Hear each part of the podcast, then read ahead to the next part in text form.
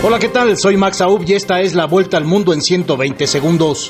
Estados Unidos va a proporcionar sistemas de defensa aérea y misiles tierra-aire a Ucrania como parte de un nuevo paquete de asistencia de seguridad de 400 millones de dólares, anunció el Pentágono.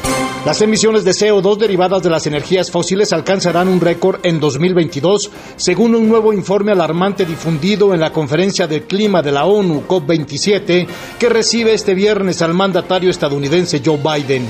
El presidente de Estados Unidos Joe Biden y el líder chino Xi Jinping se encontrarán cara a cara por primera vez el próximo lunes sin esperanza de resolver sus diferencias de fondo, pero con la intención por parte de Biden de gestionar la tensión entre ambas potencias de forma responsable.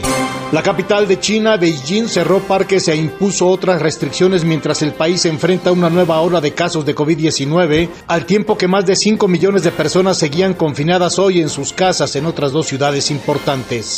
El Banco Central de México subió su tasa de interés de referencia en 75 puntos base a 10%, hilando 12 veces un incremento consecutivo en busca de atenuar una inflación que ronda máximos en dos décadas.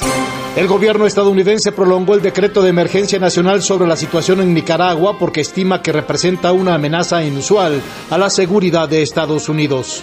Enviados del régimen de Nicolás Maduro y de la oposición de Venezuela se reúnen este viernes en París en un encuentro articulado en torno al Foro por la Paz en busca de un posible restablecimiento del diálogo oficial interrumpido hace 13 meses.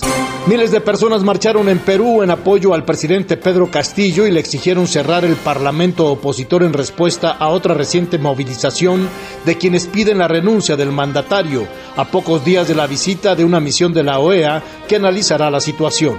Esta fue la vuelta al mundo en 120 segundos.